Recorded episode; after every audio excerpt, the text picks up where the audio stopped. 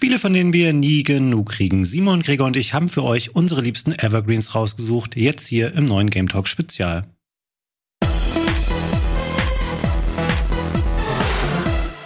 Hallo, herzlich willkommen zu einer neuen Ausgabe Game Talk Spezial hier am Mittwochabend mit einem besonderen Thema und besonderen Gästen. Ich freue mich sehr, dass ihr beiden mit dabei seid. Zu meiner Rechten der Simon. Auf euch. Cheers. Und zu meiner Linken mein geschätzter Kollege Gregor. Enchanté.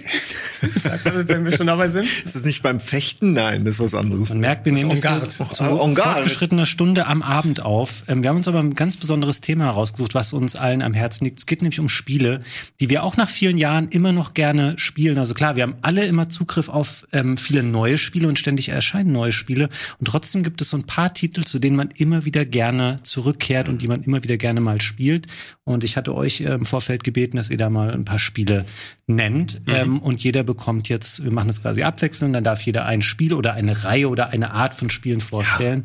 Und den Auftakt, den darfst du machen, Simon. Du hast dir da ein Spiel rausgesucht, Oh, noch gar nicht ja, so stimmt. alt. Und trotzdem hast du es schon als einen deiner Evergreens definiert, von dem du denkst, du wirst es über viele Jahre wahrscheinlich immer noch gerne mal spielen. Ja. Was geht's? Ähm, es geht um ein Spiel, für das ich quas- quasi auch eine ganze Reihe extra hier bei Rocket Beans damals gemacht habe, nämlich Sea Monster, die Reihe und Subnautica, das Spiel.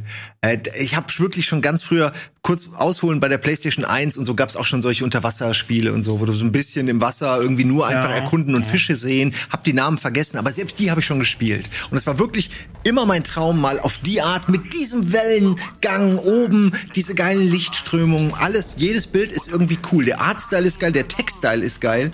Und es ist äh, wirklich, äh, es ist etwas, was man immer wieder anfangen kann und auch muss. Also zumindest, ich habe die Early Access mindestens eine Million Mal neu gespielt. Dann kam es raus, dann habe ich das Below Zero angefangen. Jetzt fange ich gerade die VR-Version an, weil ich äh, mega Bock habe, das und da muss ich auch wieder hinspielen. Ne? Also mittlerweile kenne ich da alles schon. Ähm, beim zweiten nicht so, aber der erste ah, ist, ist wirklich äh, finde ich, äh, bringt einen wunderbar rein in das, was der zweite da noch ein bisschen größer macht. Ne? Und äh, würde ich jedem empfehlen. Kostet teilweise auch nichts mehr. Die Wesen sind schön. Ja, ich versuche mich hier ein bisschen so die Zeit auch zu raffen, weil ich Angst habe, dass wir oder ja, ich sehe, wir haben noch drei Minuten. Gut, sorry.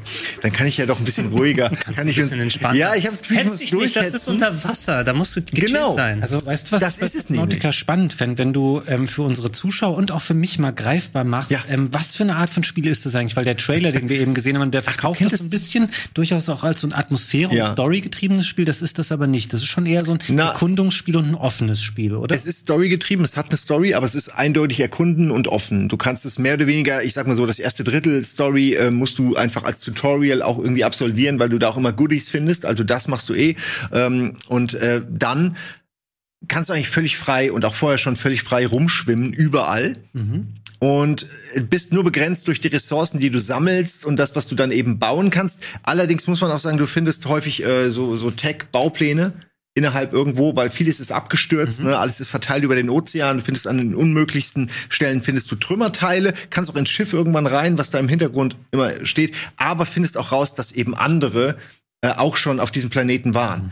Und das hat natürlich, dann wird auch alles gut erzählt, du kannst es ignorieren, aber eigentlich ist sogar die Story und sogar multiple Lösungswege. Also es ist irgendwie echt cool gemacht. Also die haben das echt sehr liebevoll da irgendwie seit Jahren zusammengezimmert. Ich kenne es wie gesagt seit dem Early Access, seitdem. Ich habe eine der ganz frühen Versionen noch gespielt, wo man irgendwie noch Sand und dann konntest du daraus ganz viele Rohre machen, damit du dann irgendwie unter Wasser atmen konntest. Da war das noch ganz rudimentär und und das haben das haben die so oft äh, neu gebaut, ähm, dass es mittlerweile echt nahezu perfekt ist für das, was es wirklich sein will. Ja, mein, mein Genre ist es nicht unbedingt, äh, aber ich habe auch nur, äh, als wir es hier mal bei Speedrandale hatten, auch nur die, die, Ah, die Turbo-Speed-Variante Ja. kennengelernt. Vielleicht Das wäre ist nicht wirklich repräsentativ. so. Genau, wenn ich mal sehen würde, wie eigentlich das Gameplay da so richtig funktioniert, weil gerade solche Strategiesachen Ja. sind ja immer etwas, was du wirklich immer wieder mal reinschmeißen kannst. Ne? Also Strategie hast du, ups, Strategie hast du in dem Sinne ja eigentlich nur, äh, wo du dich hin, wo du deine Basis hinsetzt oder wie du deine Ressourcen irgendwie organisierst oder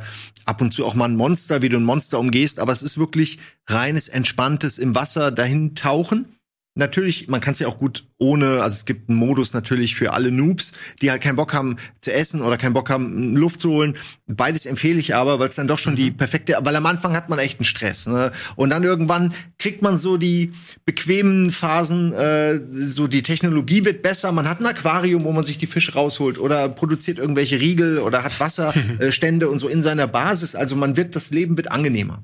Und dann, dann erst kann man das ja auch genießen. Wenn man aber von Anfang an äh, keinen wirklichen Bedarf hat, was ja. zu essen oder überall hin schwimmen kann, nimmt das schon Spielspaß. Diese Leiter ne, ist dann weg. Es ist eher so, stellt sich hin und wirst hochtransportiert. Mhm. Ähm, wir sind fertig, ne, zeitlich. Ich, wie gesagt, ich will mich an die Zeiten halten und nicht immer schwafeln. Du hast es auf die Sekunde perfekt getroffen, okay. tatsächlich. Das ich hab's Gefühl, ich habe da irgendwie, irgendwie hab das Gefühl. Im, Im Nacken, immer hat so. ich hab, ja, ich habe auch gibt gedacht, ein gutes Let's Simon Play. hat das rote Licht gesehen, dass die Zeit jetzt vorbei ist, weil du hast direkt dann rüber geschaut, als es vorbei war. Super. Ja, wir wollen es noch ein bisschen getakteter machen, natürlich, weil wir viele Sachen haben. Genau, ähm, Gregor, du bist an der Reihe. Was deine erste Wahl, äh, machen wir es kurz, ist natürlich keine Überraschung. Leute wissen, glaube ich, dass du die Serie magst, über die du jetzt gerne sprechen möchtest. Was ist es? Ja, der Kelch geht nicht an uns vorüber, aber auch hier in diesem Format müssen wir einmal über Yakuza sprechen. Die langlebige Open-World-Serie von Sega, x-fach Teile rausgekommen, Spin-offs, Neuauflagen, Retro-Games. Ähm, Wie viele Teile? Boah, es gibt mindestens ein Dutzend, 16, 20, so, wenn man die Spin-offs und alles weiter dazu nimmt. Es gab eine Zombie-Version, es gab eins, was auf Anime-Lizenzen basiert. Was für mich bei den Games immer funktioniert und gerade in diesem Dauerbrenner-Bereich, in dem sich die Sendung hier bewegen soll. Ich habe also weniger an Story-basierte Sachen gedacht, wobei mir auch die Story da Spaß macht. Ähm, die Yakuza-Games sind so eine Schnittmenge von ähm, Sachen, die mir Spaß machen allgemein an Videogames. Da ist Open World mit drin, mhm. da ist also eine aus ausgefeilte Sandbox. Du hast Crime-Drama mit dabei, was ich also spannende Story, wo du dich da reinversetzen kannst, Charaktere, die äh, zumindest dir auch ans Herz wachsen können, wenn du die über lange Zeit spielst. Ich mag Brawling sehr gerne, mhm. knallig Leuten auf die Fresse hauen, macht viel Spaß, viel Minigame-Kram, der da drin ist und äh, es wirkt eben wie das vollends realisierte Shenmue-Konzept. Ne? Das, was mich an Shenmue dann rangehalten mhm. hat, machen die mhm. Yakuza-Spieler eigentlich in, bis auf die Perfektion durch in vielen Sachen und dadurch dass ich das, ähm, also mir macht die Gameplay-Loop an sich allgemein Spaß, immer wieder mal da mal was Kleines, da mal hauen, da mal ins Casino gehen und ein bisschen Spaß haben, plus die abgedrehte Japano-Story. Ähm, dadurch, dass es jedes Jahr einen neuen Teil gibt, der dann die Story weiterführt, einen anderen Aspekt verbessert, mhm. technisch besser, spielerisch nochmal anders ist, das ist für mich irgendwie so fast schon Komfortfood. Ne? Ich gehe dahin, es sind oft auch die gleichen Locations, in denen dann andere Leute unterwegs sind, andere Stories stattfinden. Heißt ja nicht, dass ein Gebiet verbrannt ist, nur weil es in einem Spiel vorgekommen ist. Äh, hab's auch anderswo schon mhm. Für. Das fühlt sich für mich auch ein bisschen so an, als ob ich nach einem Jahr im Urlaub wieder zum, zur Heimat zurückkehre und dann wieder dort mein, mein Abenteuer verbringen kann. Ist bei FIFA ja auch nicht anders. Das Stadion sieht ah, ja genau. auch einfach nur wie ein ja. Update aus. Genau, so, so, so ist es dann meist. Aber es funktioniert bei Yakuza tatsächlich immer wieder für mich, vor allem, weil da auch immer so viel tatsächlich Herz da drin ist ne? und auch wie äh, die Charaktere gezeichnet sind, wie das Gameplay funktioniert, wie was anderes damit gemacht wird. Das äh, ist für mich eben mindestens einmal im Jahr, wo neue solche Spiele da rauskommt. Ich weiß sofort, ich kann mich da hinsetzen, ich kann tagelang da drin sitzen. Ich kann alte Teile nochmal anmachen, wo ich ein paar Sidequests nicht gemacht habe. Und ich habe mindestens ich weiß nicht, ob ich da schon an die 1000 Stunden rangekommen bin, mit allen hey. Sachen zusammengenommen, ne? aber es kann gut sein. Ich hab, ähm, ich bin immer kurz an dem Punkt, dass ich auch mal mit der Serie einsteigen möchte und habe schon mehrfach Artikel gegoogelt, wo steht alle Yakuza-Games gerankt und auch wo erklärt wird, was ein guter Einstiegspunkt ist. Und ich hatte dich auch gefragt, was dein Lieblingsspiel ist. Du hast gesagt Yakuza Zero. Mhm. Kannst du für uns mal ausführen, was macht den Teil so besonders? Weil wenn man sich nur oberflächlich damit befasst, sieht ja schon ein bisschen einer aus wie der andere. Ja, die Einstiegshürde ist natürlich immer schwer, wenn du sagst, oh, jetzt ist Yakuza 7 rausgekommen, was? Ich muss erstmal alle sechs spielen, wo ja. ich auch sagen würde, zu einem Teil nein, weil du kannst bei vielen Sachen auch so einsteigen, aber da du so viel zusammenhängende Story hast, ne, du wirst nicht dann komplett äh, zurückgelassen, dass du gar nichts mehr verstehst, aber es ist wesentlich anderes, eine andere emotionale Reise, als wenn, wie ich, seit 2005 alle Yakuza-Spiele mhm. gespielt habe. Und dann kommt Yakuza 6 mit dem Abgesang des Hauptcharakters. Kazuma Kiri und meine Tränen wollen nicht mehr aufhören, wie die Story dann weitergeht, weil ich so emotional investiert bin.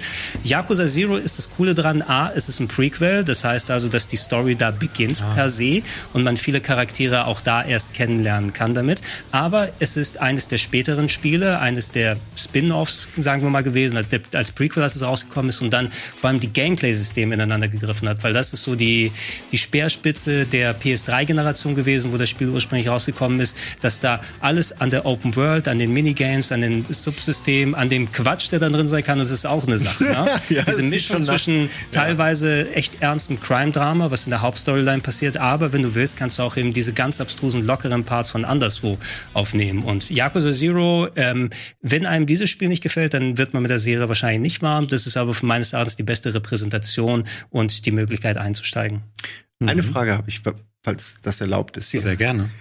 Was würdest du machen, äh, um es zu verbessern? Was wäre noch die eine, das eine Feature, wo du sagen würdest, davon würde Battle Royale zum Beispiel davon würde äh, das Spiel oder die Reihe besser profitieren. Ich würde mal ein bisschen die Grenzen dann aufmachen, ne? weil äh, um es ganz schnell zu machen, ich war ja auch in Japan bei der Location gewesen, wo das abgebildet wurde und ich war ganz schon erstaunt über die ganzen Ecken, wo du immer dann die imaginären Wände hast, wo du immer weißt, okay, das ist der abgegrenzte Bereich, wo ich mich bewege. Nein, in echt kann ich über diese Straße rübergehen. Ne? Und ähm, ich wünschte mir, dass das allgemeine Standardgebiet ein klein bisschen größer und mhm. weiter wäre als da, ne? weil so kannst du dich immer konzentrieren. Okay, ich mache mal noch mehr Gebäude rauf, in die man reingeht, aber eine größere Fläche wäre schon ein bisschen cooler.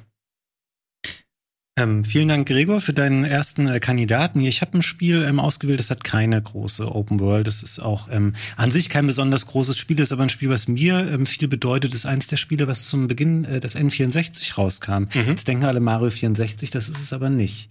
Ähm, sondern es ist ein Spiel, was mich äh, technisch genauso beeindruckt hat wie spielerisch zur damaligen Zeit, nämlich Wave Race.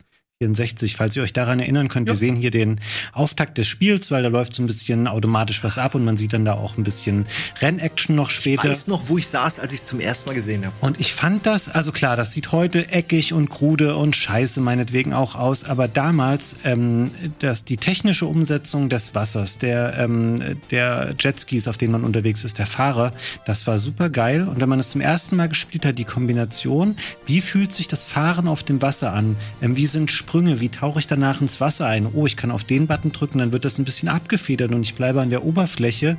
Ähm, in Kombination mit dem damals äh, neuartigen N64-Controller mit einem Analogstick, was ich ja überhaupt nicht kannte. Ähm, natürlich ist Mario 64 war das bahnbrechendere Spiel und hat das alles auch noch besser verkauft aber ich konnte immer wieder zu dem Spiel zurückkehren. Und abgesehen von der heutzutage etwas niedrigen Framerate, ähm, hat dieses Spiel bei mir immer noch so krassen Stein im Brett. Und ich mache das jedes Jahr so ein, zwei, dreimal an. Ähm, ich glaube, wir können das im Hintergrund noch weiterlaufen lassen, weil da, glaube ich, auch noch andere Spielszenen ähm, dann irgendwann kommen, wenn das Intro durchgelaufen ist. Äh, kein späterer Teil ähm, hat das für mich noch mal so gut getroffen, was jetzt ein bisschen größer klingt, weil es ist, weil es gab nur noch einen. es gab danach noch Wave Race Blue Storm. Habt ihr ähm, einen von den beiden Teilen mal gespielt, den ja. 64er oder Blue Storm? Also beide sehr ausführlich. Ich meine, ich mag auch Rennspiele sehr gerne und das, was du über Wave Race schon ausgeführt hast. Das Schöne ist, dass du nach über 25 Jahren immer noch das Wasser spüren kannst mit dem ja. Controller. Ne? Ja. Also dieses Gefühl zu haben, über das Wasser zu hopsen und dann leicht mit dem Analogstick, der auch perfekt dafür geeignet war, okay, wie kann ich mein Jetski unter Kontrolle halten, das rüber machen, das haben sie vielleicht von Anfang an so getroffen. Weiß ich, ob ich deine Meinung über Blue Storm dann direkt teilen würde, weil für mich sind sie relativ gleichwertig oder so. Mhm. Aber es ist jetzt nicht unbedingt das Spiel, die habe ich zum Launch sehr, sehr exzessiv gespielt, aber das sind jetzt nicht welche, wo ich immer wieder zurückkehre, da habe ich ein bisschen andere Games. Ich fand, hast du eine Meinung zu den beiden Waveless-Spielen? Ja, also ich habe tatsächlich das 64er, ähm, ich weiß gerade noch, als du beschrieben hast, ganz genau, wo ich das irgendwie gesehen habe, wie ich das in meiner Bude gespielt habe, als es halt irgendwie rauskam und neu war. Einfach, man hatte ja auch nicht die Auswahl. Du hast genommen, was da war, so an Spielen mhm. oder was du dir erlauben konntest, so zwei, drei Sachen. Und das war schon, ähm, das hat mir eine Zeit lang, so wie Pilot Wings auch, wirklich Bock gemacht. Aber ich bin dann jemand, der irgendwann so ein bisschen die, äh, weiß nicht, ich habe dann irgendwann die, die, die, die, den Bock nicht, irgendwie noch diese krassen Superfahrer ja. äh, äh, frei zu spielen und jede Insel irgendwie jeden Parcours zu meistern und dann noch Freunde einzuladen und gegen die regelmäßig zu spielen. Es, bei Rennspielen generell hat sich bei mir dann irgendwie schnell verlagert zu anderen Spielen. Was mhm. super schade ist, aber ich weiß noch genau, wie das war. Genau das, das analoge Fühlen der Wellen das war echt war Hammer. Und ich frage mich die ganze Zeit, das hatte ja nicht mal Rumble Pack oder irgendwas, ne? Das war einfach damals nur, noch nicht. Die Steuerung war einfach nur so geil, ja. so gut umgesetzt irgendwie. Es gab später in Japan eine Version, die hatte Support für das Rumble Pack. Die haben das dann nochmal veröffentlicht. Das ja. hieß irgendwie Shindu Edition. Das haben sie mit ein paar ja, ihrer frühen. Spiele gemacht und haben das nochmal mit Rumble Pack Support gebracht. Das Spiel hat mir einfach gut verkauft, warum das N64 Next Gen war, weil die haben das oft mit so ähm, sehr weirden Marketing-Ausdrücken äh, verkauft, so von wegen, das ist eine neue Definition von Realismus und im Fußballspiel verbiegt sich der Ball, wenn der Spieler dagegen tritt. Und das war natürlich bei den meisten Spielen kompletter Quatsch, aber diese Interaktion auf Wasser, das war halt einfach was. Klar, du hattest vorher eine Menge Rennspiele, es war aber immer auf Asphalt fahren. Und hier habe ich denen das voll abgekauft. Und das hat auch funktioniert. mhm. Und ähm, es ist ein bisschen schade beim N64 gewesen, dass sie diese Klasse, die einige der frühen Spiele hatten, es gibt ja generell nicht viele Spiele für das System und viel war auch einfach Mittelmaß später, aber am Anfang haben sie voll das Next-Gen-Versprechen äh, für mich eingelöst und deswegen Wave Race 64 ähm, für mich mit dabei.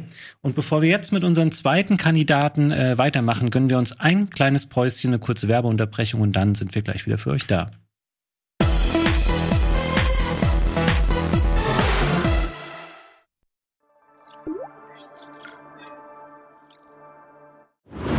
Bitburger 0,0. Isotonisch, vitaminhaltig und mit alkoholfreier Erfrischung. Bitburger 0,0. Immer ein Bit frischer.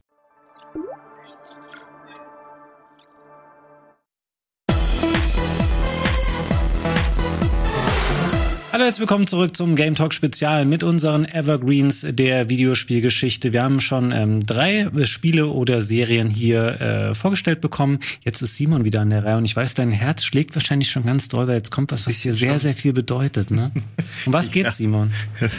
Also es äh, gibt äh, unter anderem eine Geschichte, dass ich äh, mal eine Woche lang nichts anderes gemacht habe, als, als den dritten Teil dieser Reihe zu spielen und äh, vergessen habe, mich zu waschen, Im, zu duschen, im alles. Strategieplauschangriff hast du äh, ja. erzählt, ja. Der, also eigentlich erzählen die gerne andere Leute über mich, sag ich mal.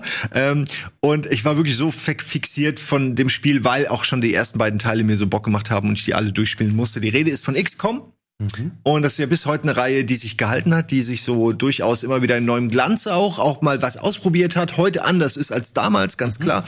Aber ich habe sie trotz aller Widrigkeiten, habe ich sogar damals die erste, äh, ja, die das Original, die Vanilla Edition, habe ich geliebt. Auf PlayStation, hier, oder? Ähm, ähm, ja, es gab verschiedene Versionen natürlich. Es gab eine PC-Version, äh, es gab eine Xbox, äh, eine Xbox, eine PlayStation-Version. Äh, aber beide waren schon derbe unterschiedlich, finde ich, was allein das Speichern anging, weil das habe ich schon mal erzählt. Er hat quasi eine ganze Karte genommen diese Speicherstände und dann musste man irgendwann diese Multi-Speicher-Dinger nehmen, wo dann ja. manchmal ein Spielstand verschwunden ist, wo du schon keinen Bock hattest, nee, die nehme ich nicht so. Ne? Und dann hat das Abspeichern so lang gedauert, unfassbar lange. Ich war so zufrieden, als ich das dann mal wieder auf einem PC spielen konnte. Und das ist ja jetzt auch nicht ein Intro, äh, was ich weiß nicht, ich weiß nicht welche Version das jetzt ist. PC, ich, es sieht aus das wie PC. Das ich glaube, es die, die PlayStation-Version, das Intro von der PlayStation-Version. Von der PlayStation-Version. Ja. Weil die hatten auch unterschiedliche Intros und was ich immer sehr gefeiert habe, ist, dass es, äh, glaube ich, am PC war. Äh, gab's ein, Büch, ein kleines Büchlein dabei mit einer, mit einer Kurzgeschichte von jemandem, der gerade seinen ersten Einsatz fliegt. Mhm. Und das war richtig geil. Das war zumindest für mich damals, war das meine Literatur, solche Geschichten, ne, die man so aufgeschnappt hat. Und das hat man ja aufgesogen, weil es die, die Story pur war. So wie heute man irgendwelche hm, Itembeschreibungen von Dark Souls äh, sich anguckt. Mhm. Und also ich kann nur wenn ich jetzt drüber nachdenke, es ist ein Strategiespiel, muss man sagen, rundenbasiertes Strategiespiel, wer es nicht kennt, ähm, mit einer Alien versus äh, Menschen-Thematik. Es gab welche, wo man meistens muss man die ganze Erde retten. Also ein bisschen Mars Attack in ernsthaft. Also ja, genau, und ernsthaft, also eigentlich das, was uns noch erwartet als Menschen, dass irgendwann die Aliens kommen und uns alle niedermetzeln, weil wir es verdient haben oder so, das äh, wird da schon vorweggenommen und man muss die Staaten überzeugen, dass sie einem Geld geben. Man muss das Geld in die richtigen Technologien investieren. Die Technologien muss man bekommen von den Aliens, indem man ihnen das vom Pelz brennt, weil die geben das ja nicht freiwillig her. Dann gab's in den frühen auch schon Panzer, also Einheiten, die einfach größer sind, schwerer. Da sieht man jetzt einen bei den Aliens, aber auch später bei den eigenen. Und es war so zufriedenstellend, wenn man lange also ich sag mal so, eine Woche im Spiel waren sechs Einsätze, sage ich jetzt mal so. Mal mehr, mal weniger, je nachdem, wie die Lage war. Und wie viele Ortungsstationen man hatte und Abfänger. Ne, das hing auch alles davon. Und in dieser Zeit hat man vielleicht mal Zeit gehabt, eine Sache wie den Jetpack hier oder so zu erforschen. Aber dann hatte man ihn endlich, nach drei, vier Missionen, die auch lang gedauert haben. Und dann hatte man die neue Waffe und dann hatte man den Shit. Und dann hatte man ein anderes Problem. Man kann sich nämlich die Produktion nicht leisten. Mhm. Das heißt, alle schnell von der Forschung in die Produktion. So, jeder kriegt statt Spritze einen Schraubenschlüssel in die Hand. Nee, statt Mikroskop, nimm jetzt, wird umgeschrieben, kriegst einen Schraubenschlüssel, mach die, bau die Scheiße jetzt.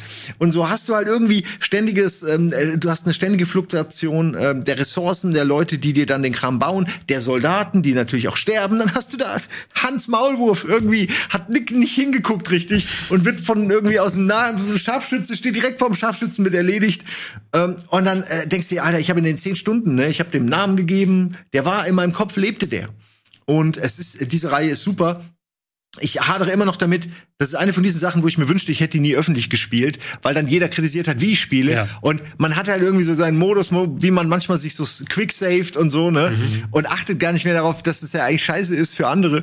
Und es macht mir trotzdem Bock. Also auch wenn ich äh, anders spiele, als jetzt vielleicht man das eigentlich sollte, nämlich dass man äh, dass man einfach mit Toten äh, lebt, äh, also ne, Du man selbst so spielen, überlebt. es dir Spaß macht. Ich finde, das ist immer was Gegenteiliges zu Let's Genau. Play, aber aber das hat's mir so ein bisschen so madig gemacht, so seitdem spiele ich das nicht mehr so gern. Aber äh, ist ja meine Schuld nur. Ja, aber es ist tatsächlich ähm, ein geiles Spiel, eine geile Reihe und äh, storytechnisch auch immer wieder interessant. Also allein der dritte Teil ist noch mal ganz anders. Da gibt's dann auch, da ist der Wechsel von Runden zu Echtzeit und so. Also äh, Wirklich, ich rede mir den Mund fusselig und sabbelig, aber es ist wirklich eine geile Reihe. Gebt irgendeiner Version davon, die, die ne, ob's ne, also von mir aus nehmt eine Fan-Version, da gibt's ja auch welche. Hauptsache, ihr fangt's mal an. Ich habe sogar das E-Mail XCOM, was keiner mehr kennt, damals gespielt. Da hat man sich Züge via E-Mail zugeschickt. wie Briefschach. Kein Shit. genau wie Briefschach. Das, das war so ein Halbspiel und da hattest du so ein Interface mit so Pseudo-XCOM-Kram, aber du hattest alles andere nicht. Du hattest nur diese Kämpfe und es war voll nervig, glaube ich, weil es war nicht mal so, dass die einen Aliens waren oder so. Ich bin mir nicht sicher. Aber man sollte ja irgendwie erwarten, nee, es war so. Aber man hatte sonst nichts, ne? Keine Forschung, keine Produktion, keine lange, länger. Na egal. E-Mail XCOM, googelt das.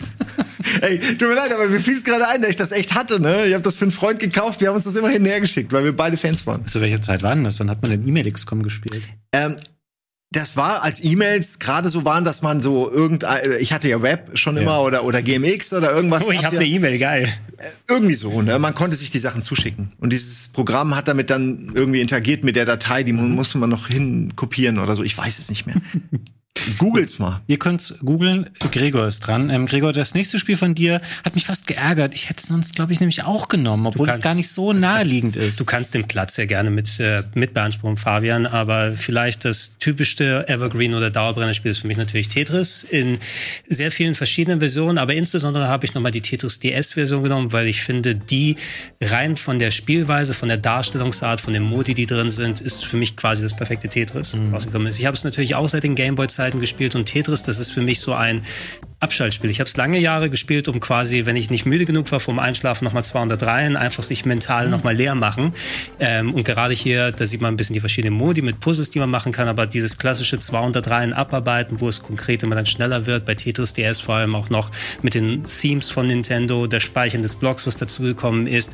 Es ist einfach das, wenn man einmal so in dieser, in dieser Zone drin ist. Ne? Da gibt es ja manche Spiele, wenn man dann so mit denen vertraut ist, wo du die einfach anmachen musst und dann geht das bap, bap, bap, bap, bap, bap, ja. bap, bap, wo du das machen kannst. Und ähm, bei Tetris ist immer so einerseits die Konzentration, aber andererseits auch dieser Flow, der da automatisch bei mir besteht, weil ich habe das Gefühl, dass ich dann viel besser gamen kann, als ich eigentlich kann, weil so viel Talent habe ich auch nicht, was für die Sachen angeht. Aber bei Tetris kann man es vielleicht ein bisschen denken, ne? oder ich kann, kann ich mich noch selbst davon überzeugen. Und äh, wie gesagt, ey Fabian, du wirst es wahrscheinlich dann auch bezeugen können, ähm, da du ja auch Tetris oder solche Sachen spielst. Mhm. Ich habe zumindest ähm, mit der DS-Version immer den meisten Spaß gehabt und das ist für mich auch eindeutig die präferierte Ja, Version. die war so super stylisch, weil sie dieses Nintendo-Branding hatte, die hatte viel coole Mucke drin. Tetris für mich generell eher mein Handheld-Spiel. Also ich mag auch das Tetris äh, 99 gerne auf der Switch, aber dann auch gerne im Handheld-Modus. Aber das ähm, DS-Spiel war so ein bisschen das Pinnacle in Sachen Inszenierung. Und es hatte natürlich noch andere geile Features. Ich erinnere mich daran, ähm, dass es diesen äh, Download-Play-Modus hatte. Du konntest mit einem Modul mit bis zu neun anderen Leuten, die einen DS dabei hatten, das Spiel spielen und die konnten sich alle so eine Online-Version davon runterladen und brauchten das Spiel nicht. Und wir haben das mal ähm, auf einem Rückflug von der E3 gespielt mit einer Redaktion, wo ich damals gearbeitet habe. Über, es war wahrscheinlich verboten, weil du das eigentlich nicht durftest im Flieger mit äh, drahtloser Kommunikation. Deshalb hat er so gewackelt. Aber mit einer Handvoll Leuten haben wir Tetris gespielt und nur einer hatte dieses Modul, das war mega. Und ähm, für mich auf jeden Fall auch ein Klassiker, ähm, wenn man gerne mal ein gutes Tetris spielen möchte. Der DS-Teil ist mit der beste wahrscheinlich. Ja, also es äh, fühlt sich so griffig an, es geht alles so schnell, so es, es flutscht richtig damit. Ja? Und mir macht es auch mehr Spaß als jetzt der Stil, wobei auch solche Sachen wie Puyo Puyo Tetris gut gelungen sind natürlich. Ne? Aber allgemein das Spielgefühl ist für mich nicht erreicht worden mit Tetris DS. Es gibt so eine schöne Mod, die du für das Gameboy Tetris tatsächlich machen kannst, ein Patch, ähm, der dann die Geschwindigkeit erhöht, einen Hard Drop mit reinpackt, äh, einen Block speichern und so weiter, so dass du es wie Tetris DS spielen kannst. Da macht es auch äh, sehr viel Spaß. Eine Sache, die ich bei dem hier immer merke, ähm, ich habe eine sehr schnelle Spielweise bei Tetris, aber es ist nicht eine, die zum Beispiel Multiplayer begünstigt, weil Multiplayer ähm, wurde auf äh, die Richtung hingelenkt, dass du durch spezielle Sachen zum Beispiel Punkte verdienst oder Reihen abarbeitest mit T-Spins und solchen speziellen Ja, Sachen. gut. Wo du dann im letzten Moment durch einen Dreher dann flach reinmachst, indem du ein T-Stück irgendwie da reindrehst und sowas. Das ist nicht meine Spielweise. Ich will einfach nach und erst das, das Feld vollballern und einen Tetris nach dem anderen raushauen und das so schnell es geht. Und ich merke es bei den Multiplayer-Sachen, wenn es da was ist, ich kann irgendwie 70 Reihen Vorsprung haben, aber fülle das äh, Feld des Gegners trotzdem nicht auf, weil die dann alle auf T-Spins gehen und gerade diese Spielweise dann begünstigen. Ähm, deshalb spiele ich es auch nicht so gerne im Multiplayer, sondern einfach, ich will mich selbst noch mal ein bisschen auslaugen, mich selbst noch ein bisschen ja, so ein bisschen Luft in den Kopf reinbekommen und dann das Gefühl haben, okay, hier kann ich mich mal austoben und hier fühle ich mich wohl. Und Tetris, der ist es das Wohlfühlspiel. Stimme ich, stimme ich zu. Simon nicht so, ne? Du magst kein Tetris, ne? Du hast es, glaube ich, sogar. Ich hasse Tetris. Es ist wirklich, also ich habe gerade überlegt und ich, obwohl ich Tetris wirklich schon immer gehasst habe, schon Perfekt. beim Gameboy, das war gratis dabei. Und dann, weil ich spiele das ja. Ich habe trotzdem sehr viel Tetris auch schon gespielt. Durch in, in Beefs, in Privat, auch mal hier das, auch mal aus Bock, auch mal, weil ich musste. Früher den Gameboy nur. Aber es, es ist ja auch nicht schlecht. Du hast gerade so euphorisch, ihr beide so euphorisch und so auch so, ja, so alles davon stimmte ja mhm. irgendwie. Äh, und ich habe die ganze Zeit, okay, was ist an mir falsch? Warum, warum kann ich das nicht für das würdigen? Und ich weiß es nicht genau, warum. Ich fand immer Columns, fand ich immer geiler. Also ich Columns. Ja, ne, aber so, ich fand, für, vielleicht funktionieren für mich Farben besser als Formen. Das kann äh, sein, mich ja. stresst es. Ich äh, werd nervös, wenn weil du musst besser noch ein Vierer. Ein Einer ist nicht okay, Zweier, drei, Vierer, immer nur Vierer und dann musst, wartest du die ganze Zeit auf den richtigen. Es macht mich, und dann die, die Musik, es macht mich wirklich stressig. Ich weiß, Leute lieben's und ihr habt so schön darüber geredet, dass ich auch jetzt, ich wünsche mir, ich, ich werde es vielleicht noch mal spielen und muss denn, ich muss es entdecken. Du darfst es nicht auf dem Sender spielen. Dich darf keiner beurteilen beim Spielen, vor allem du selbst dich nicht. Also in dem Fall ist es gar okay, das werde ich auch mal machen, aber ich habe es ja auch früher als Kind schon gehasst. Also es war wirklich schon immer so gewesen. aber ich bin ja jetzt ein bisschen rausgewachsen aus meiner Hasskindheit, also vielleicht gebe ich dem noch mal eine Chance. Vielleicht. Ähm, damit wir wieder ein bisschen runterkommen, auch Simon sich wieder ähm, ein Spiel vielleicht findet, was er lieber mag als Tetris, habe ich einen Konsens. Kein Tetris-Hate hier, ne? Ich wollte Ah, nur na, die Unterschiede. Ich finde das auch gut. Also hier auf der Okay. Liste, das muss ich auch mal kurz einwerfen. Das sind auch Spiele, die ihr genommen habt, wo ich sagen würde, ich würde die nicht freiwillig gerne spielen. Ich werde das zur gegebenen Zeit einwerfen. Ja. ähm, ich habe ein ähm, Spiel, was alle Leute, glaube ich, gerne mögen, nämlich Chrono Trigger. Ein ähm. Super Nintendo RPG-Klassiker, den ich erst viel, viel später gespielt habe. Das Spiel hatte damals das Problem, es erschien erst 1995. Da gab es schon die PlayStation und ich äh, hatte mit dem Super Nintendo abgeschlossen. Habe dieses Spiel dann ein, zwei, drei Jahre später aus der Videothek bei uns ausgeliehen, die komischerweise A noch Super Nintendo-Spiele hatte Okay. und B US-Spiele hatte, was super weird war. Sorry. Meine hatte auch US-Spiele. Leider nicht das. Ähm, weil das Spiel ist ja nie in Europa damals erschienen. Und ich musste da ein bisschen reinkommen, weil du natürlich dann wieder zurück musstest aus der schönen 32-Bit-Welt in, den, in die 16-Bit-Pixel-Optik.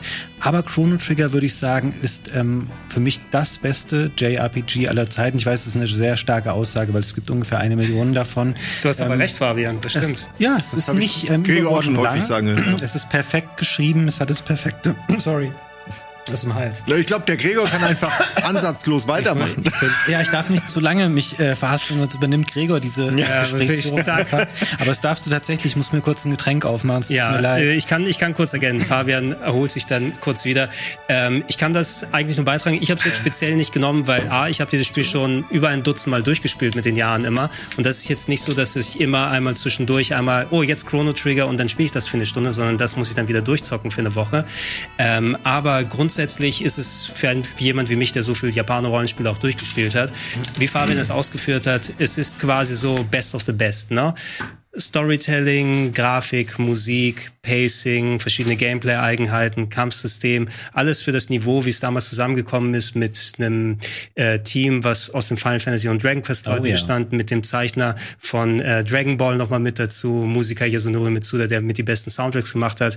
Ähm, viele Köche machen den schönsten Brei. Das ist so ein Spiel. Ja, und das Spiel hat ähm, kein Füllmaterial. Das ist perfekt in den 20, 25, vielleicht auch 30 Stunden, die es dauert. Ähm, es hat, gibt eine sehr, sehr schöne äh, DS-Version, die später veröffentlicht wurde. Das wäre auch die, die ich euch heute ans Herz legen würde, die zu spielen, weil sie ein bisschen mehr ähm, Komfortfunktionen hat durch die zwei Bildschirme und sowas. Und eigentlich, also ich sehe da zumindest keinen Nachteil gegenüber dem Super Nintendo-Spiel. Jetzt Ja, was? nein, nein, es ist, äh, ich finde, der neue Content, der dabei ist, ist nicht so stark. Das ist ein bisschen verwässert. Ähm, gegenüber dem, das war so ein Dungeon, der aus dem Original rausgeschnitten wurde, der mit drin ist. Und äh, auch wenn die Übersetzung ein bisschen akkurater ist, ich bin äh, großer Fan der Original-US-Übersetzung, die einfach sehr viel Charme hat. Oh nee, da ist die DS-Übersetzung aber schon besser. Ah, das Da sind so ein paar Flapsigkeiten und un Persönliche Präferenz. Ich finde ich, ich find die einfach so charmant im Original. bei Chrono Trigger noch in die Haare. Das finde ich spannend, Gregor. Aber wir sind uns einig, so oder so auf dem DS oder auf dem Super Ja. Nintendo ein Hammerspiel. ne? Mittlerweile auch die PC-Version gar nicht mal so schlecht, weil die wurde verbessert. Ähm, von der PlayStation-Version würde ich abraten, wobei die fast dem Super Nintendo-Original entspricht, aber dafür hat sie zwölf Sekunden Ladezeit in die Menüs rein. Ja. Ich, weil was es damals für mich für eine Offenbarung war, als das Spiel rauskam und du keine ähm, Zufallskämpfe mehr hattest mit diesem Ja. Kampfbildschirm wird geladen, sondern Jeder die Gegner Kampf waren in der austariert. Welt. Du konntest die sehen, dahin laufen, wusstest, okay, jetzt kommt ein Kampf. Das ist psychologisch so scheiß viel wert in 25 Stunden.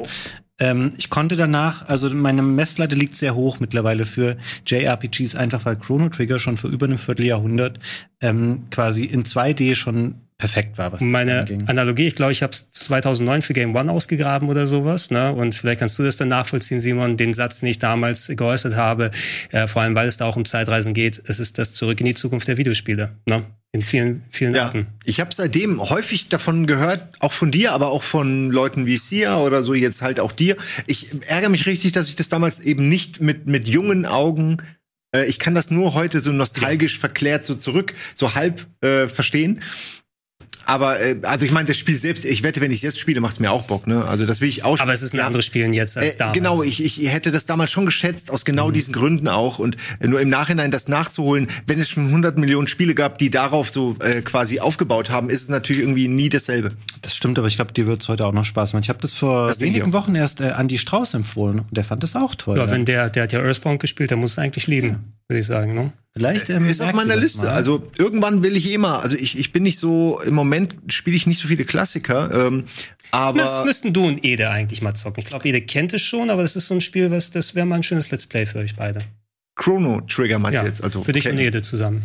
ähm, Simon, was auch auf deiner Liste noch steht, du hast mir ähm, Kairosoft zurückgespielt als Ja. eine deiner Quellen, was nicht was war, Cool. was ich unbedingt erwartet hätte. Warum Kairosoft? Weil mir äh, bei denen jetzt, das ist natürlich eine Entwicklerfirma in dem Fall, ne, die vor allen Dingen, glaube ich, für eins ihrer ersten Spiele bekannt ist, Game Dev Story. Seitdem haben die mehr oder weniger dieses Rezept immer weiter in verschiedenen Varianten ausgebaut. Gab's da so Formel 1 und andere Geschichten? Ey, du ne? kannst es, das ist das Krasse und das haben die auch gemerkt, du kannst eigentlich überall drauf spannen, äh, sobald du es halt einfach ein bisschen verbesserst jeweils ähm, und anpasst an die jeweilige gegebenenfalls kannst du da halt Formel 1 draus machen oder äh, eigentlich auch eine Schule oder ich weiß gar nicht, was es alles gibt. Ne? Ich glaube, ich habe was mit Magiern, gab es irgendwie mit einer Magierschule oder einem Dungeon oder einem Dorf. In es war, war das von denen? Ich glaube schon so ein, so ein Dorf, wo du halt als äh, wo du dich so als ähm, als so ein, so ein, so ein Monster Slayer quasi irgendwie ausrüstest und irgendwie mit Leuten redest und dann gehst du raus und haust Leute kap äh, Monster kaputt und bringst die zurück. Irgend und das ist auch in so eine Strategie wie das jetzt hier äh, eine Wirtschaftssimulation eingebettet. Ähm, äh, was ich eigentlich sagen will ist, genau, das ist jetzt Game Dev Story. Warum habe ich das genommen? Weil ich das früher so gesuchtet habe, dass es für mich Kairosoft-Spiele ruiniert hat, weil ich die nicht mehr spielen kann, weil ich dann oft nichts anderes mache. Und weil man wirklich sich ertappt, wie man eine Stunde auf dem Klo sitzt oder so äh, und einfach nur das völlig vergessen hat. Einfach das, äh, so diese eine Sache noch, das noch. Es geht jetzt in diesem speziellen Fall darum, dass man etwas aufbaut, äh, eine Spieleentwicklerfirma die, so kann man sagen, anfängt mit, ich mache nur irgendeine Auftragsarbeit, damit ich die Leute bezahlen kann und die Miete und das nächste Projekt geht hin zu, irgendwann entwickelst du deine eigene Konsole und die Leute feiern dich auf Messen und dein neues Spiel kriegt irgendwie 10 von 10 Wertungen und so. Also diesen Prozess gilt es dann zu begleiten und äh, mit Ressourcen natürlich, äh, wo es dann auch wieder natürlich eine Knappheit jeweils auch gibt oder Leute brennen fast schon aus. Das sieht jetzt, aber das ist kein Burnout, Leute. Burnout Nein, sieht nicht so aus. Nein, das ist die, die Leidenschaft des, des In dem Fall Arbeitens. sind die on fire, genau, das ist eher das. äh, Wobei Burnout ist meistens danach. das stimmt. ähm, wenn Kohle übrig bleibt nur noch. Also, was ich damit meine ist, das macht einfach Bock, weil du willst immer noch einen Schritt, noch ein Spiel fertig bringen. Mhm. Oh, die Wertungen sind ein bisschen besser. Beim nächsten Mal gehe ich noch ein bisschen mehr in die Grafik, weil ich weiß, das funktioniert. Da reichen, da kann das Spiel Gameplay auch scheiße sein. Die Grafik sieht, Haupt, Hauptsache, das sieht gut aus. Dann entwickelst du nach und nach eben neue Plattformen. Also, es hört nie auf bis es dann wirklich aufhört irgendwann, nach 40, 50 Stunden. Das hört nie auf, bis es dann aufhört. Ja, naja, es hat schon ein Ende. Aber ähm, weil ich meine, ist, selbst dann kannst du es eigentlich theoretisch immer weiterspielen. Ne? Aber es ist halt eigentlich, hast du dann alles erreicht. Und das kannst du trotzdem immer wieder neu anfangen. Immer wieder ein, ein neues Kairosoft-Spiel anfangen, weil die ja ähnlich sind. Ja, ich habe ich hab nur Game Dev Story länger gespielt auch. Für mich kannst du immer wie so eine äh, temporeichere Version von so typischen Computerstrategiespielen, so ein bisschen Mad TV oder ich habe auch gerne die Bundesliga Von oder früher. Eishockey-Manager Sachen gespielt, genau. die natürlich auch so, einen- so einen schönen Flow haben. Alles aber Kaiser, das, das ging so schnell dann immer bei Game Dev Story. Mal zack, zack, zack, wenn du es am Ende hast und dann äh, glüht der Handybildschirm. War das? ähm, Und es sieht noch visuell auch schön aus. Also es ist die alten Prinzipien, die man kennt, die nostalgisch äh, man auch erinnert, aber eben es sieht schön aus. Es ist schöne Animation, Dinge passieren die ganze Zeit. Sorry, Fabian. Kein Problem. War das schon äh, zu Free-to-Play-Zeiten, als es damals rauskam, oder war das so ein Kauf's einmal, dann Also kannst du es ganz normal acht, so spielen? ein 8, 10 bis 10 Euro, irgendwie sowas. Genau, Richtung, ne? das war so ein ja, Micropayment, kannst du bei 8 Euro ja fast schon nicht mehr sagen, Das aber war es kein war so ein Einkauf. damals. Nein, nein, nein, nein, das hätte ich aber nie gespielt. Also ich bin, ich spiele wirklich fast gar keine Handyspiele. Aber das Ding konnte ich nicht weglegen und äh, das habe ich ein paar Mal angefangen und jedes Mal konnte ich es nicht weglegen und äh, es ist fast schon so, dass ich so wie so MMORPGs mich davon entferne, weil ich Angst, Respekt habe vor der Suchtwirkung, Mhm. die sie erzeugen kann. So aktuell kostet es 5 Dollar, wenn du dir Game Dev Story holen willst. Ey, also angenehmer kann man 40 Stunden äh, am Bus, auf dem Bus warten, nicht, nicht gestalten. Ähm, das Einzige, was einen wirklich auf den Sack geht, ist die Musik, weil das ist ein Jingle, der irgendwie fünf Sekunden lang geht und der wiederholt sich endlos. So muss die Hölle sein. Äh, ja, du hättest mehr in Musik investieren sollen, ne, beim Machen. das haben die später auch gemacht, aber es ist wirklich bei Game Dev Story richtig, richtig nervig. Also man hört es irgendwann nicht mehr, aber wenn ich jetzt drüber nachdenke, ich glaube, das läuft die ganze Zeit. Ich habe es irgendwann, glaube ich, hoffentlich geht's ausstellen. Ich will jetzt nichts versprechen. Mega Mall Story 2, Ja, ja. Kingdom Adventure, Beastie Bay. Genau, meine ich, du kannst das wirklich auf alles draufpacken. Und das ist immer noch gut. Also, ich, mich erinnert das früher an die C64-Zeiten, Ja, wo es diese ganzen Amateur, da ist dann, wie gesagt, Das Kaiser sind hat. fast 100 Spiele hier. Ja, Nur ich- von Kairosoft? nee, die Also machen, die pupern da draus, als wär's. Aber ey, ich habe jetzt natürlich nicht alle gespielt. Ich habe genau eins gespielt. Zwei habe ich, glaube ich, gespielt. Äh, aber ich höre halt viel auch von Leuten, die die alle gespielt haben, Trant und so, die sagen, äh, die sind halt alle so. Also die sind alle auf selben Qualitätsniveau, die machen halt süchtig. Die haben quasi Crack entdeckt und jetzt gibt's halt Ja. Crack Vanilla, Crack Schoko, Crack Erdbeere. So. Es ist am Ende immer noch Crack. Das war aber, war das noch vor Smartphones das erste? Ich meine, ich habe das auch noch bei meinem Club-Handy gespielt, würde ich sagen. Nein, nein, also ich kenne das vom alten iPhone, von einem ganz alten Das Brocken ich hatte ich auch, das ja. noch mehr oder weniger. Ja, ich muss mal gucken. Ich meine, aber egal. Oder ne? vielleicht schon iPhone 2 oder 3, aber auf jeden Fall war es schon äh, ganz am Anfang. Ähm, Gregor, Ja. du nimmst uns, wenn ich mich nicht irre, mit in die Spielhalle. Ist das korrekt? Äh, In der Theorie, weil die Spielhalle ist natürlich seltener hier in Deutschland anzufinden, ähm, speziell für das Spiel, über das ich jetzt quatschen möchte. Ich bin ganz, ganz großer Fan von Arcade Racern, ist eines meiner Lieblingsgenres. Ich meine, sowas wie Ridge Racer wäre auch potenziell hier gewesen. Das ist auch was, was ich immer wieder reintun kann. Aber ich wollte heute speziell über Outrun 2 sprechen. Äh, Kam Anfang der 2000er, 2003, glaube ich, in der Standardversion ähm, in der Spielhalle raus. Gab es Umsetzungen auf PS2, auf der alten Xbox und auf dem PC. Wurde nochmal aufgewertet mit Outrun 2006 als ja, Arcade Racer, nachdem das originale Outrun auch schon da fast 17 Jahre alt gewesen ist, 86 im Original rausgekommen. Und ich mag auch das originale Outrun, wo du eben dann deinen Arcade Racer hattest mit diesen kleinen Streckenabschnitten, wo sich die Strecke abspaltet, wo man in verschiedene Schwierigkeitsgrade reingehen kann. Und ähm, Outrun 2, das war so ein Ding, ich habe das auch auf der ganz alten Xbox. Ähm, das ist mittlerweile auch leider aus den Download-Stores entfernt worden, weil die Ferrari-Lizenzen haben, die Sega nicht erneuert hat für PS3 und Xbox. Ähm, aber für die PC-Version davon, ähm, da gibt es äh, fangemachte Tools, ja, wo du intern zum Beispiel das Spiel, was man hier gerade sieht, auf 4K äh, hochrechnen lassen kannst, mit flüssigem Scrolling, mit moderner Controllersteuerung und so weiter. Und Outrun 2 hat damals nicht nur das alte Konzept dann neu aufgewertet, sondern es ist quasi der perfekte Arcade Racer, weil es hat das Top-Drift-Verhalten. Es driftet für mich besser als Ridge Racer sogar. Und Ridge Racer ist schon sehr nah dran an der Perfektion, wie das Driftverhalten funktioniert. Und das ist so ein Also Ding, nicht wie echtes Driftverhalten, aber wie, Ja. wie es sein soll. Ey, es ist, das ist so ein Ding, wenn du einmal, wenn du einmal so kapiert hast, wie das funktioniert, da mit dem Driften, Ja, weil um die Geschwindigkeit absolut. hochzuhalten, weil es visuell gut ist, weil die Streckenabwechslung schön ist. Du hast mit der 2006er Update-Version nochmal neben den 15 normalen Ministrecken nochmal 15 dazu bekommen. Und ich kann das einfach einmachen, anmachen und dann bin ich einfach wieder wieder im Flow drin. Ich habe das, nachdem ich die PC-Version mit dem ähm, Fan-Update dann auf 4K und alles drum dran gebracht hat, ich habe ein, zwei Wochen nichts anderes mehr gemacht, als verdammt Outrun 2 zu spielen. Und ich, ich spiele das immer wieder noch Ich kann mich erinnern, glaube ich, die Dreamcast-Version sogar mit Linkkabel gespielt zu haben. Gibt's nicht auf Dreamcast. War es dann? Outrun 2 gibt's da nicht. Da gibt's Ferrari Gab es da ein anderes Outrun, was möglich war? Vielleicht, äh, vielleicht weil ich könnte schwören, irgend so ein. Also nicht auf Dreamcast, aber, aber da gab's, da gab's einige Sachen, ja. Ich habe damals, ich glaube, mein letztes Outrun, was ich wirklich gekauft habe, war Super Outrun für den PC und es war mega der Fehlkauf. Das war irgendwo, ich weiß nicht, was da anders war. Weiß auch nicht, was ich kannte das auch aus der Spielhalle und dachte mir, ja, Outrun, PC, ne, hast du ja jetzt, suchst ein Spiel. Mhm. Und es war halt irgendwie scheiße. Die Musik war scheiße, alles war Grafiker, es hat geruckelt. Äh, äh, ganz schlechte Erfahrungen, aber äh, den zweiten, ich weiß, ich hatte Outrun 2. Xbox mal. Genau, für äh, halten, Xbox, ja. Entschuldigung, ich habe Dreamcast gesagt, ne? Ja. Nee, Xbox. Ja, Xbox aber passt auch dann, da ja. gab's doch die Möglichkeit, gegen andere zu spielen. Ja, wenn du ein Netzwerk gespielt hast. Was im, ne im, ne ja, genau, im, ja, im Netzwerk, so wie Halo und so. Du kannst ja auch auf der 360 Stimmt. spielen, die alte Xbox-Version, wenn du die immer noch zu einem bezahlbaren Preis bekommst. Also Hab die Sache ich das ist, gespielt? Arcade Racer, ne? Wenn man Rennspiele sicher ein bisschen was anderes in den letzten zehn plus Jahren gewesen, vor allem, weil du da ja einige dieser Open World Serien hattest, wie Forza, die so in diese Richtung gegangen bist, oder mhm. du gehst ganz in die, ich schraub äh, punktgenau in meiner Nockenwelle Gran Turismo Games hier rein, die nie so richtig mein Fall gewesen Meine sind. Ähm, bei Outrun 2 kam eben wirklich alles dazu, von wegen dem Fahrverhalten, der Abwechslung der Strecken, die Musik, die Grafik. Da hat sich Se äh, Sega noch mal richtig übertroffen, was gerade diese Sparte angeht. Mhm. Und ähm, wenn die damit quasi aus dem Arcade Racer rausgegangen sind, ähm, viel besser sind sie danach auch nicht mehr geworden. Und ich habe es dann eben einfach gemerkt, nachdem ich einmal so über diesen Hubbel gekommen bin, wie ich mit dieser Version am besten spiele. Das ist für mich fast schon auf dem Tetris-Niveau gewesen, von wegen mal mhm. kurz mal reintun. Und ich mache es an und äh, ein kompletter Run dauert fünf Minuten damit. Ne? Also eine Minute pro Streckenabschnitt. Es sind immer fünf Strecken, die du aneinander reißt, aber mhm. es sieht immer anders aus. Ne? Und ich kann das äh, draufpacken und dann habe ich wieder diese genau fünf Minuten Spaß und das kann doch dann genauso sein oder ich spiele dann noch drei Tage teilweise unterschiedlich. Aber es ist der beste Arcade Racer von allen.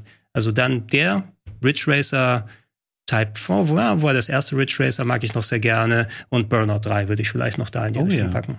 Das war auch sehr gut. Ja. Ähm, Ich würde noch Hang-On. Es gab von Hang-On auch einen Management-Modus, wo du so eine richtige Karriere starten konntest, was ähnliche Sogwirkungen wie Game Death Story ein bisschen entwickelt hat. Nicht vergleichbar, aber du wolltest eben mehr, besseres Auto, bessere Teile. Was, die Reparatur ist so teuer, weil ich dreimal irgendwie gefailt bin, ne, war irgendwie dreimal gestürzt und so. Und dann plötzlich warst du wieder in der letzten äh, Ebene, quasi eine Ebene drunter, so.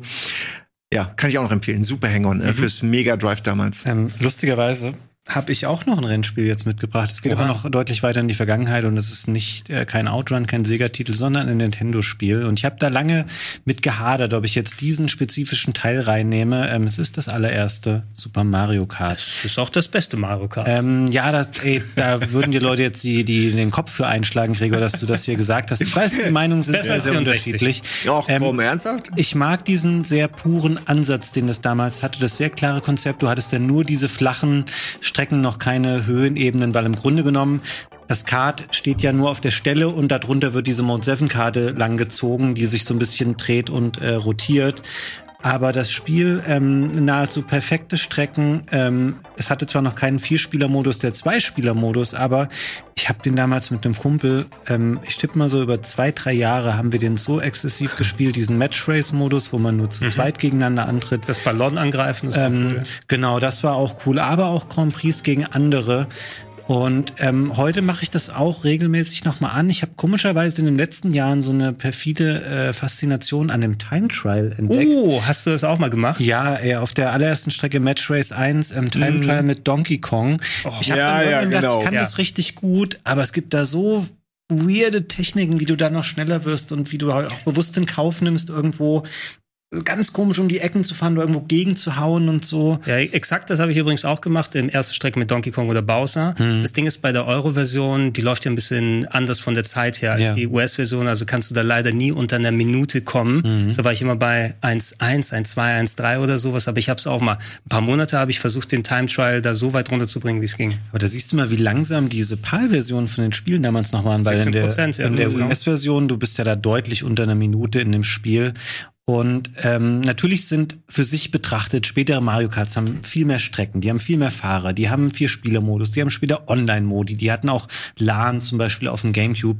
Das sind an sich die kompletteren ähm, Spiele, aber dieses super pure, was das erste hatte, das haben sie später meiner Meinung nach nicht mehr erreicht. Auch die Items und so. Heute jeder fuckt sich ab über den blauen Panzer oder über andere Sachen, die so extrem stark waren, dass sie dich ganz von hinten äh, nach vorne ziehen binnen weniger Sekunden.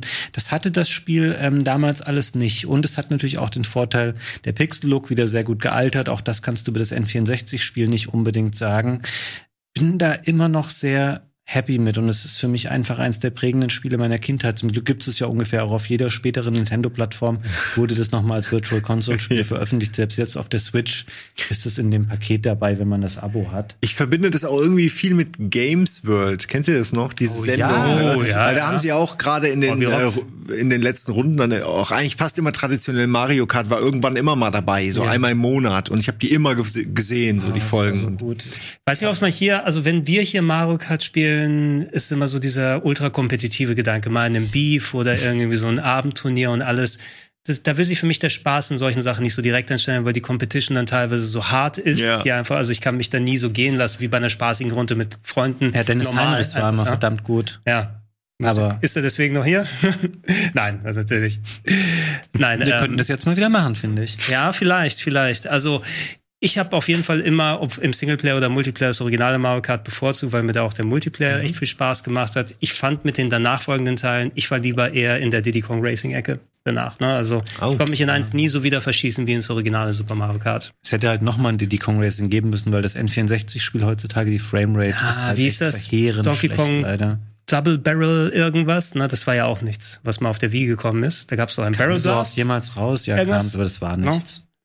Ähm, okay, so viel zu Mario Kart. Wir haben noch ein etwas komplexeres Thema, was äh, Simon mitgebracht hat. Das ist zum Beispiel was, wo ich sage, das ist keine, keine Überraschung, das habe ich schon oft gesagt, dass es nicht so meine Art von Spielen ist. Wir reden nämlich über Souls-Likes. Ja, auch das ist keine Überraschung, dass das irgendwo hier vorkommen muss.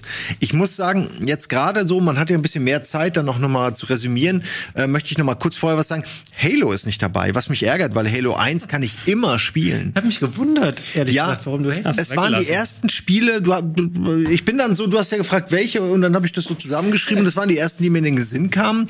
Ähm, aber wenn ich jetzt an diese alten Sessions mit Freunden zurückdenke, war Halo, kann ich heute auch noch Halo 1 spielen, glaube ich. Ich weiß nicht, ob die, ob die, äh, die, die Framerate, ob die mich nicht, äh, ne, ob die mich nicht abfuckt. Ich weiß nicht genau, wie hoch die war. Äh, aber das, glaube ich, könnte ich noch spielen. Wohingegen GoldenEye oder so könnte ich heute nicht mehr spielen, aus genau diesem Grund, weil es einfach zu sehr ruckelt. Jetzt kommen wir aber zu den Souls-like. Einer musste es sagen. Ich äh, opfer mich gerne in dem Fall auch für den Chat und die Leute, die sagen, wie keiner sagt jetzt die Souls-like. Ähm, weil die kann man wirklich immer wieder spielen. Ich merke es ja selbst, wenn ich ähm, dann jetzt wie ähm, äh, hier wie äh, Moment Moment äh, sag's mir nicht Demon's Souls wenn ich Demon's Souls das Remake spiele äh, oder wenn ich jetzt äh, Dark Souls für die Switch noch mal spiele oder so oder äh, am PC habe ich glaube ich auch äh, immer wieder was angefangen also es ist also den dritten dann äh, es ist wirklich egal aus welcher Zeit das Spiel kommt äh, oder oder auf welcher Plattform man es spielt es ist all diese Spiele sind irgendwie, haben immer, ja, bringen ihr eigenes Regelwerk mit und meistern das äh, wunderbar dir beizubringen, aber dann, also durch die, durch den Feind beizubringen, aber eben auch, ähm, haben alle ihre eigene Lore, ihre eigene Story, ihre eigene Entart Entwicklung, sag ich mal, äh, die man, die man im Spiel hat. Also sowas wie das, äh, ja, also der, der Unterschied zwischen einem Demon's Souls und einem Bloodborne ist halt eigentlich ziemlich krass, ne? Und ein Sekiro ist wieder seine ganz eigene Geschichte. Das will ich sagen. Die finden überall einen anderen Fokus auf eine Sache. Nehmen wir bei Sekiro jetzt eben diesen ähm, diesen Timing-Faktor beim Blocken oder bei äh, ja Dark Souls weiß ich nicht, ob ich da, egal was ich sage, es, es, wird vielleicht irgendwie falsch verstanden, weil ich dann zu wenig Ahnung habe.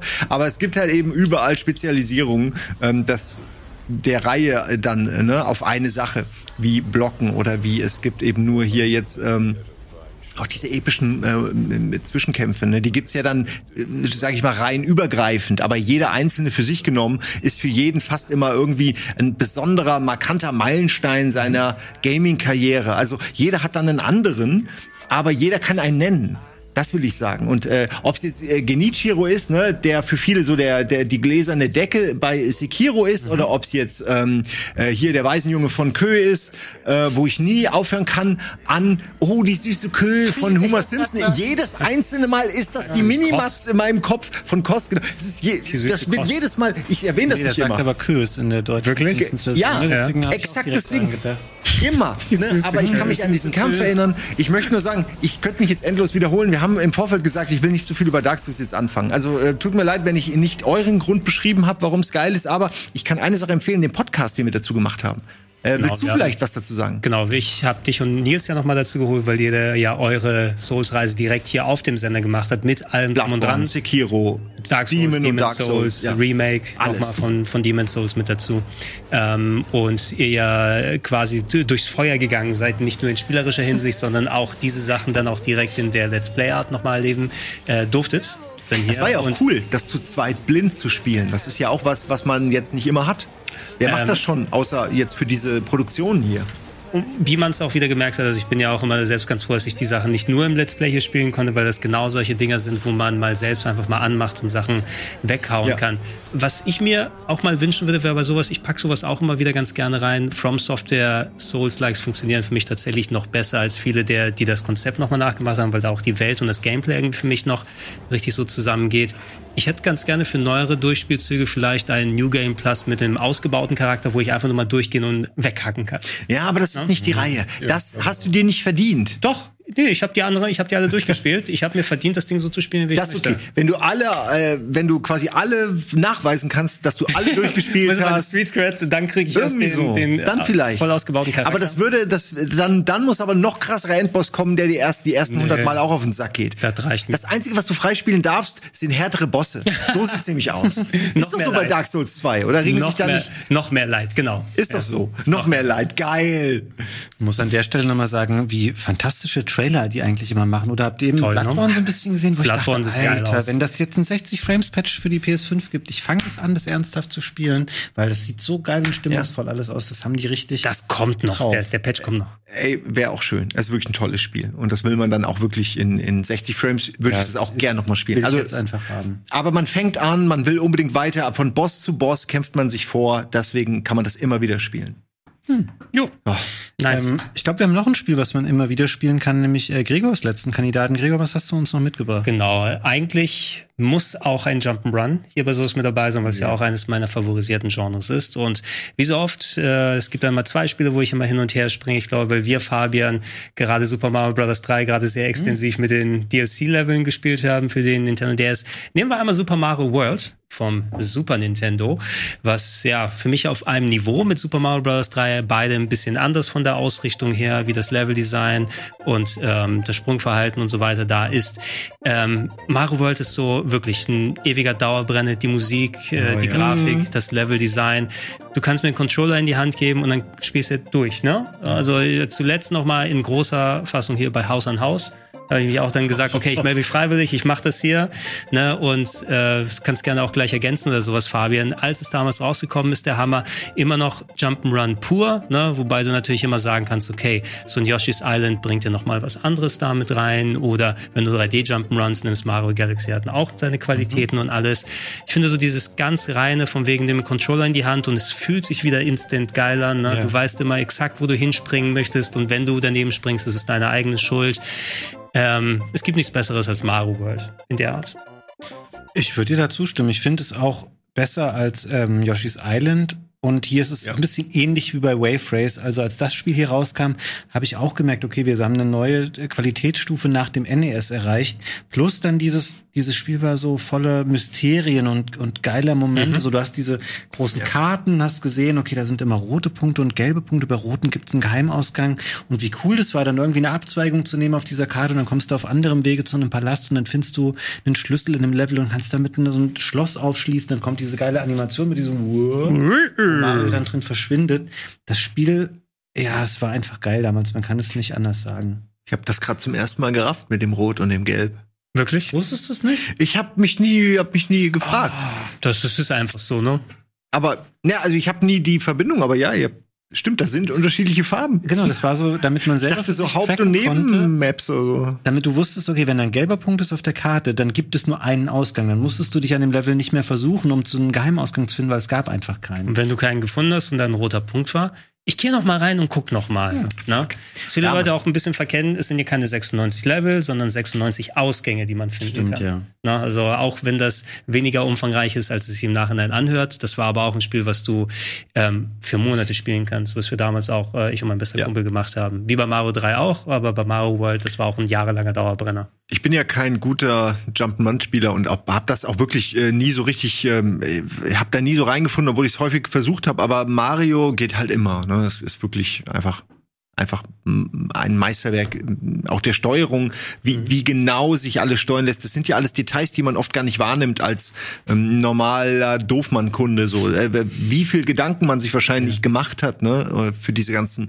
damit es so ineinander greift. Auch sieht man Mario Maker, so wie wie perfekt diese Elemente einfach erdacht sind, mhm. dass sie sich zusammenbauen lassen zu immer wieder neuen äh, Kunstwerken so an, was die Maps angeht. Also ich fand's toll. Ich habe den Superhelden an äh, habe ich geliebt. Ja, war toll. Mit dem ja, ja. das zu meistern, damit dann so hoch und runter zu fliegen, da hat sich dann das Absuchen der Level auch gleich ein bisschen leichter machen lassen und das hat auch Bock gemacht, mal zu gucken, okay, wie lange kann ich das durchziehen? Mhm. Und dann hatten sie irgendwann angefangen, auch immer Sachen einzubauen, wo du halt irgendwo gegenknallst. Also toll. Mhm. So, hab ja, ich jetzt zu viel? Cool. Ne? Nee, wir haben ja. Zeit. Nee, alles easy. Ich habe noch ein ähm, finales Spiel mitgebracht. Das ist nochmal ein bisschen eine andere Art von Spiel, die wir noch nicht so hatten und auch nochmal ziemlich, äh, zumindest unter meinen Kandidaten eine andere Plattform. Es geht um einen PlayStation-Klassiker, nämlich das allererste Metal Gear Solid. Ähm, erschienen 1998 war das für, äh, für mich vor allem ein Spiel, wo ich gemerkt habe, dass Spiele mir auch richtig ähm, interessante Geschichten erzählen mhm. können. Also klar, man kannte das aus Rollenspielen und so, aber ansonsten war sowas häufig noch nicht so ausgeprägt. Und hier diese ähm, Geschichte um die Infiltration von Shadow Moses Island und was da alles vor sich ging mit dem äh, mit dem DARPA Chief und wie toll äh, dieser Rex aussieht. all die Fraktionen, die da waren und die Leute sich gegenseitig betrogen haben und ähm, die Riege an äh, quasi so dezent übernatürlichen oder übermächtigen Gegenspielern, die man hatte, wie eben hier zum Beispiel Revolver Ocelot, den Typ in dem Panzer, die Scharfschützen Sniper Wolf. Ähm, das war alles, äh, ich sage mal, schillernd. Ähm, auch wenn man das jetzt heute, wenn man die Grafik sieht, dann sieht das nicht mehr besonders aus. Damals habe ich zum ersten Mal gedacht, okay, hier haben wir einen spielbaren Film, der auch gut geschrieben ist, der aber nicht ein spielbarer Film ist in dem Sinne von FMV-Spielen, wo einfach Schauspieler schlecht irgendwas spielen und ich kann so ein bisschen damit interagieren, sondern es war ein Polygonspiel und es war wirklich eine neue Dimension für mich, äh, das in Action-Adventure-Form nochmal zu erleben und finde auch, das kann man heute mit ein bisschen gutem Willen, äh, Willen noch spielen. Auch das GameCube Remake, was es später gab, das Metal Gear Solid Twin Snake. Hammer! Äh, ein bisschen anders interpretiert, ja. ein bisschen brutaler, Zwischensequenzen, etwas anderen Stil. Auch länger. Aber das hat die Engine ähm, der späteren Metal Gears, also eher so auf dem Niveau von PS2, besser gealtert als das erste. Aber generell, ich kann, gehe da heute rein, die Dialoge kann ich teilweise mitsprechen, die Musik ist immer Hammer. Ähm, klar, manches kommt dir heute ein bisschen. Ja, genau, es ist ein bisschen cheesy und es ist natürlich auch over the top teilweise. Aber damals war es top notch, zumindest in der US-Version. Wir erinnern uns alle daran, die deutschen Sprecher waren nicht so geil beim Metal Gear. Er hat, er hat drei Mann umgelegt. Fußbund! Ich glaube auch, ich weiß gar nicht, ich glaube, ich musste es auch am Anfang mit der Deutschen spielen. Ich weiß nur, das ist, dass das. Konami hatte den Importstopp verhängt, weil importiert das Spiel bitte nicht, wir bringen es in einem ja. halben Jahr komplett lokalisiert in Deutsch raus. Oh, ja. Und äh, dann gab's diese, diese Käse-Synchro. Es war so furchtbar, ja. Ich weiß noch, wie mein Lieblingsmagazin Funimation sich darüber lustig gemacht hat und dann äh, boykottiert wurde von Konami. Oh. Die haben dann irgendwie ein Jahr haben die Presse verboten, alles bekommen, keine Werbung mehr geschaltet. weil, ähm, ja, aber warum eigentlich, ne? Weil es war ja wirklich wirklich furchtbar. Mhm. Also, das war eine wirklich, guckt dir, guckt's euch einfach mal an, da gibt's so viele Worst-of Collections auf ja. YouTube. Ja, ich habe ein komplettes Let's Play mit der Deutschen nochmal gemacht. Ja, okay, das kann, kann man sich natürlich auch angucken. Das dauert dann 30 Stunden, 8 Stunden. Ja, das ist echt kurz, das Spiel Ey, heutzutage. Also ich fand, richtig verliebt habe ich mich in die Reihe schon beim ersten, aber durch diese Übersetzungskiste ist der Funke nicht so hundertprozentig übergesprungen. Und der zweite Teil hat mich dann aber komplett verkauft. So, da war ich dann, ähm, da hatte ich dann irgendwie Bock, ähm, mich mit dem ganzen Thema auch zu befassen. Da gibt's ja so viel zum Nachdenken und so im zweiten Teil, den man irgendwann gar nicht mehr gerafft hat. Der erste ist da ja noch ein bisschen ich möchte fast sagen simpler, aber vielleicht mhm. muss ich ihn auch noch mal spielen, um noch mal zu gucken, was ein anderer Ansatz. Aber das, das prophetische von Teil 2 meinst du so ein genau. bisschen, ne? Also in 2 wurde halt übertrieben mit dem Gelaber. In 1 gab es aber eben einfach auch Verweise auf Godzilla oder sowas oder so irgendwelche Filme, oder? War das schon eins so popkulturelle Sachen? Godzilla war glaube ich 3. In diesem Kodex. In, in 1 gab es auch viele Filmgespräche. Genau, ja. ich meine diese Filmgespräche, diese Kodex, ne, über ähm, einfach über Popkultur und Dinge, ne? Das fand ich einfach Wahnsinn. Das hat mich. Und der Moment, wo man im, vielleicht ist auch zwei, nee, ist eins, wo man den Aufzug hochfährt, ähm, nach diesem Kampf unten und dann kommt der Titel. Das ist der Anfang. Und die Musik, ja, ja, genau, aber man kämpft ja vorher. Man hat ja Genau. diesen Tutorial, na, kämpfen nicht, schleichen. Und dann ist so die und das war, glaube Ja. ich, das erste Mal, dass da nicht am Anfang ein Intro war oder ein Titel und dann kam das Spiel, sondern in dem Fall kam dieser ganze, das war wie ein Film, aber es kam in der Mitte vom Spiel, vom in, naja, ihr wisst, was ich meine, nach dem ersten Blöckchen. Aber gefühlt war es so mitten im Spiel. Und das hat mich schon, da wusste ich, okay, das ist von der Inszenierung genau mein Ding. Und ich liebe Stories und deswegen absolut guter Tipp. Sorry, ich habe jetzt ein bisschen an mich Ja, gerissen, aber das gut. war wirklich, ich war richtig dankbar, dass du das noch äh, draufgeschrieben hast auf die Liste für dich. Ja, ich ähm, habe auch gedacht, ey, das passt doch noch gut rein. Das ist nochmal eine andere Art von Spiel und tatsächlich ist es auch was, wo ich einfach immer gerne dran zurückdenke. Und ich glaube, das gilt für alle die Spiele, die wir heute hier ähm, euch präsentieren konnten. Ähm, wir hoffen, das war eine Form, die euch äh, so gefallen hat. Natürlich war es immer kompakt, was wir jetzt zu den einzelnen Spielen gesagt haben. Dafür haben wir aber auch ein Dutzend Themen hier heute unterbekommen. Ich danke euch beiden, dass ihr mit dabei wart und die Themen rausgesucht habt.